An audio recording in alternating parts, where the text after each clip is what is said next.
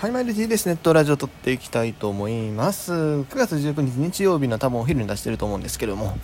えー、まあ大体ね、僕ね、月曜更新が多いんですが、ちょっとね、今日の夜とか撮る自信がない。なんてかっていうと、今日ワクチン接種がありまして、1回目ね、やっと出るんですけども、ちょっとね、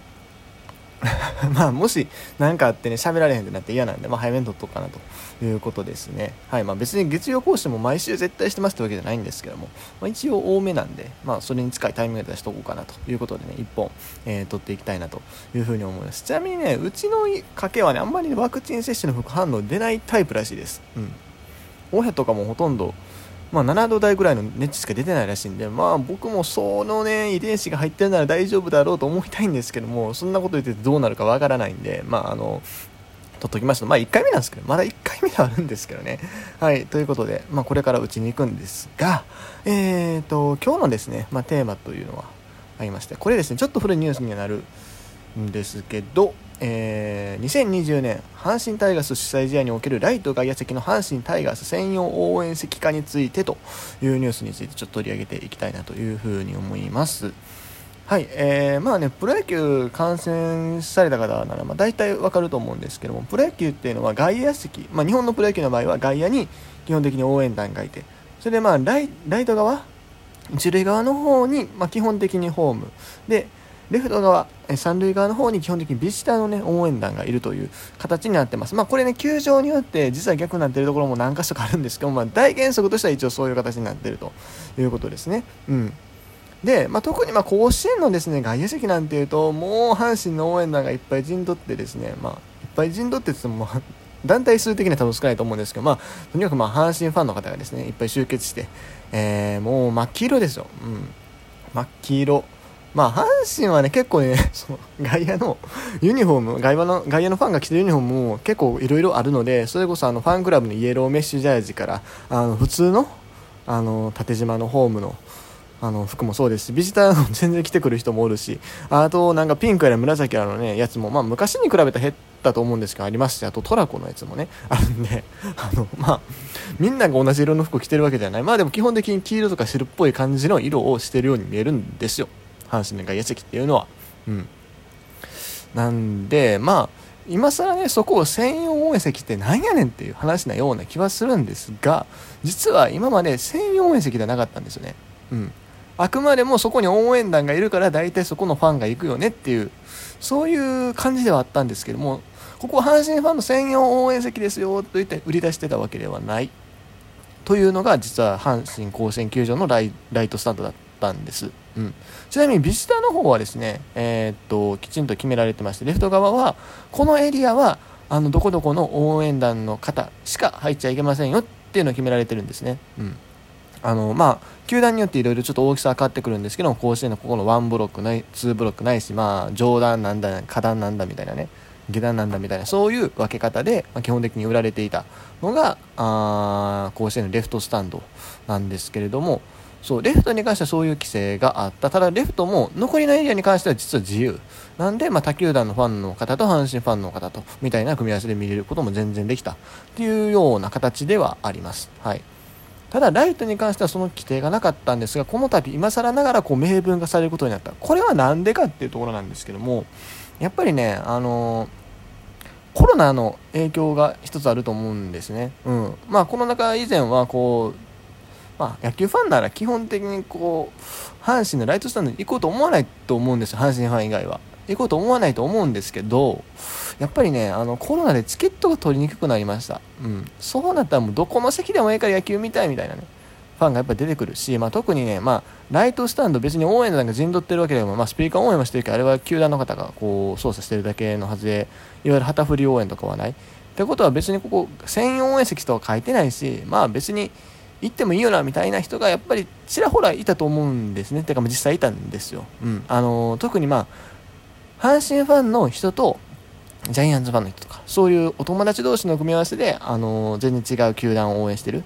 まあ、だからそのカードを見に行きたいなって思った時に、まあ、今コロナやし、まあ、別にライトがやれも問題ないかなみたいな感じで多分来てた人がちらほらいるんですよね。うん。ほんまはレフトの方がええけど、レフト取れへんし、もう本当に甲子園のチケット今取れないんで。そう。それでまあ、うん、まあ、しゃあないからライトええか。まあまあコロナやし応援団おらんし大丈夫やろみたいな。そう。そういうノリで多分行っちゃった人がいてそれでトラブルに発展した例が数件あると。いうのが多分今回のねあのー、専用応援席化のね、えー、原因の一つなんじゃないかなというふうに思います。はい。これに関しては、えっと、2022年以降から、えー、適用されるということで、まあ来年もね、正直どうなるか分かりません。普通にお客さんが満員になるっていうのはちょっとまだ見えないですよね、現状。うん、やっぱり多少間引いてっていう販売になってくると、もうそうなるとやっぱり甲子園、もともと4万5千円入る球場ですけど、まあ2万人ぐらいしか入らへんってなるとね、厳しいところかなと。思いますね。まあ実際来年だったらね、もうちょっと緩和されるんじゃないかなという気はする。ですよね。まあワクチンも普及進んでるし、去年ね、僕、あの、10月のね、終わりの方の試合でですね、終わり？終わりじゃないかな、まあまあ10月の試合でハマスタでですね、行った試合があるんですけど、その試合がね、なんか実証実験みたいな感じで、あの結構お客さん入れてたんですよ。確か7割ぐらい入れてやってみようみたいな試合があって、それに見に行ったんですけども、そうだからその時はあれは多分東京オリンピックを見据えて7割入れてみようやったと思うんですけども、まあ、その時といろいろ世間の状況変わってますがうんまあそれと同じように7割ぐらいは来年入ってもおかしくないのかなという気はするんですがやっぱりそれでももともと満員が当たり前の甲子園ですから。うん、やっぱりねお客さんなかなかあの全部入りきらないチケットを取りにくいってなるとやっぱりまあ今年みたいな事態も想定されるということで、まあ、この判断はいいんじゃないかなとうん、いうふうに思います。やっぱりどこの球団も大体は言ってるんですよ。ここはホームですよ、ここはビチターですよっていうのが。ある中で阪神だけかどうかわかんないですけども、あのー、こういう専用応援席、ホームの専用はここですよっていう言ってなかったんで、行った方がいい。うん。で、もちろんその相手球団とのね、トラブルを避けるっていう意味でもあるんですけども、あともう一個僕が個人的に思うのは、やっぱりね、外野席ってチケット安いんで、あの本当に野球知らない方が見に行く時にチケット取る可能性も割とあると思うんですよね。たまにこうツイッターとかであのなんか外野席みんな盛り上がってる時にところになんかおじいちゃんおばあちゃんがのねかあのご夫婦がちょちょっと座ってらっしゃるとかねそういう写真が写っててなんかこう叩かれてるみたいなね見たりするんですけどもそういうのもねうん。やっぱりそのやっぱり専用応援席って書いてないからなんじゃないかなと思って。そうやっぱり安いところに行こうと思うと思うんです。初めて行く人って、うんまあ、そのおじいちゃんおばあちゃんもそうですし例えばまああの家族でねあの子供さんがすごい野球に興味があると。でもお父さん全然知らない。でもやっぱり息子さんがこうね野球見たい見たいって言ってはるんやったらやっぱ連れて行きたいなってなった時にこうチケット見てみようかと、うん、であこの外野席っていうのが安いんやな。じゃあまあ外野席取ってみるかと。いうことで言ったらもう周り阪神ファンだらけ。うわなんやこれ騒がしいなって。いうね。ことも全然あり得るわけよ。まあそれでまあ子供さんが相手のビジターファンだったりしたらもうなおさら大変ですけども、うん、そういうことも全然あるのでやっぱりねあのー、初心者の方にも分かりやすくするっていう意味でこの専用応援席っていうはっきり書くっていうのはすごいいいことなんじゃないかなというふうに思います。はい。まあちょっと遅いよなと思うんですけどね。うん。今今更っていう気はするんですけどまあまあまあやらないよりはマシですから。はい。ということで、えーと、今日は阪神大学専用応援席化の話を喋ってきましたがちょっと尺が余りましたのでどうしましょう？他の話をねしたいんですけれどもまあ阪神以外の話をなこの中でするのはあれの阪神の話しますか。えー、っと藤川俊介選手が引退発表されました。うん。9月16日木曜日に球団事務所で。引退会見されて、えーと、引退試合がファームの方であるということですね。えー、俊介選手、どうやらなんか肩の状態が悪かったということで、あんまり個人的にそこまでちゃんと見てなかったんで、正直驚きましたね。まあ、あのー、でもバッティングはどうやって今年、去年が今年それなりに打ってた気がしなくもないんですが、えーと、どうやったかな。藤川俊介も8月のね、あたりから、あたりからもう全然出てなかったんですよ。うんまあ、だから正直まあ本人がね、まあ、多分引退って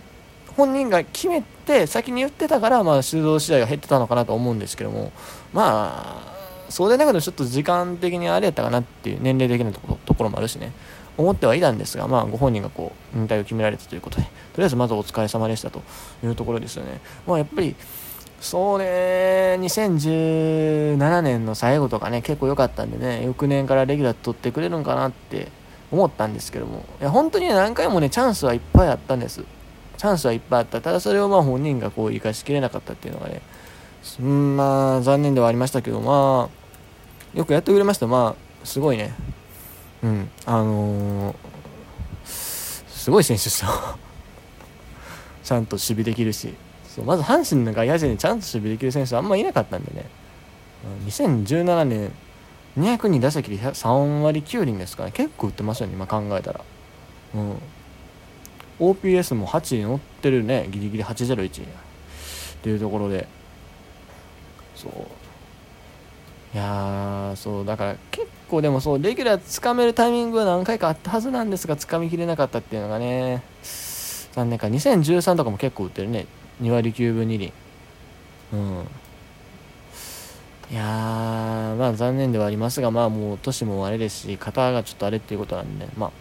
仕方がないかなと。僕多分なんですけどね俊介選手が最後にスタメン出場した試合見に行ってるんですよ2019年の中日戦で。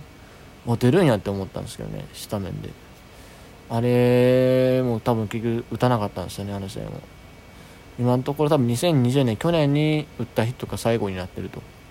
いうことですね。うんで多分うんそこで走ってアウトになってるっぽい。ということで。まあでもなんやかんや2010年代のねタイガースを支えてくれた選手であるのは間違いないですからね。本当にお疲れ様でした。うん。まあねこれからいろいろ引退発表とか出てくる季節になってきますけどもまあそこはねあのー、まあプロ野球っていうのはそういうもんなんではい。まあしっかり最後まで応援していきましょう。まあ松坂さんと藤川俊介とそれから今のところその2人かなと思うんですけどまだまだ出てくると思いますが辛い季節ですが頑張っていきましょう。ということで今日はここまでです。以上 T でした。